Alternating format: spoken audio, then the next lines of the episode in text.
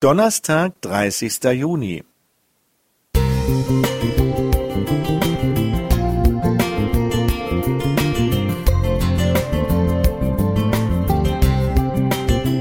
Ein kleiner Lichtblick für den Tag.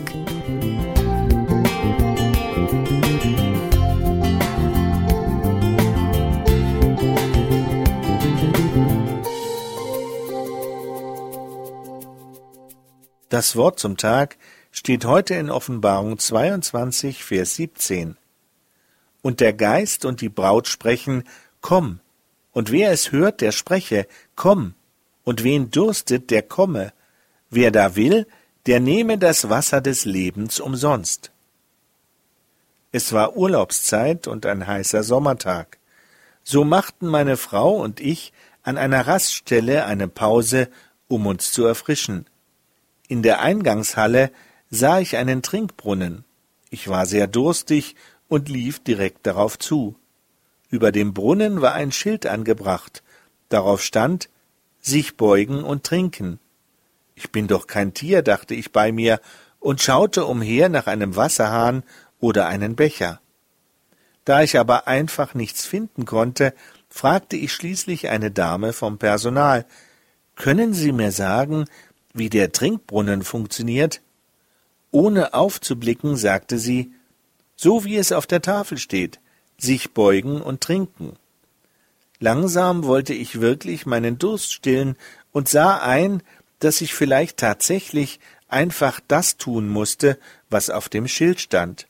Ich beugte mich vornüber, und schon kam mir ein Strahl frisches, kühles Wasser entgegen. Als der Durst gestillt war, sah ich mir den Brunnen genauer an. Wenn ich mich vorbeugte, wurde durch einen Fotosensor automatisch die Wasserzufuhr freigegeben. So funktionierte das also. Die Brunnenaktion ließ mich an einen anderen Brunnen denken. Jesus Christus sagte zu der Samariterin am Jakobsbrunnen in Johannes 4, Vers 14, Wer aber von dem Wasser trinkt, das ich ihm gebe, den wird in Ewigkeit nicht dürsten, sondern das Wasser, das ich ihm geben werde, das wird in ihm eine Quelle des Wassers werden, das in das ewige Leben quillt.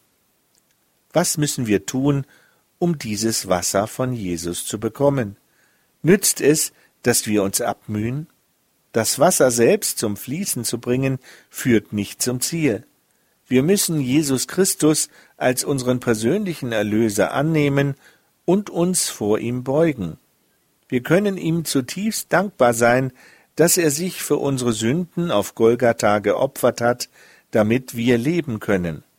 Jesus ruft allen Menschen zu in Matthäus 11, Vers 28, Kommt her zu mir, alle, die ihr mühselig und beladen seid, ich will euch erquicken.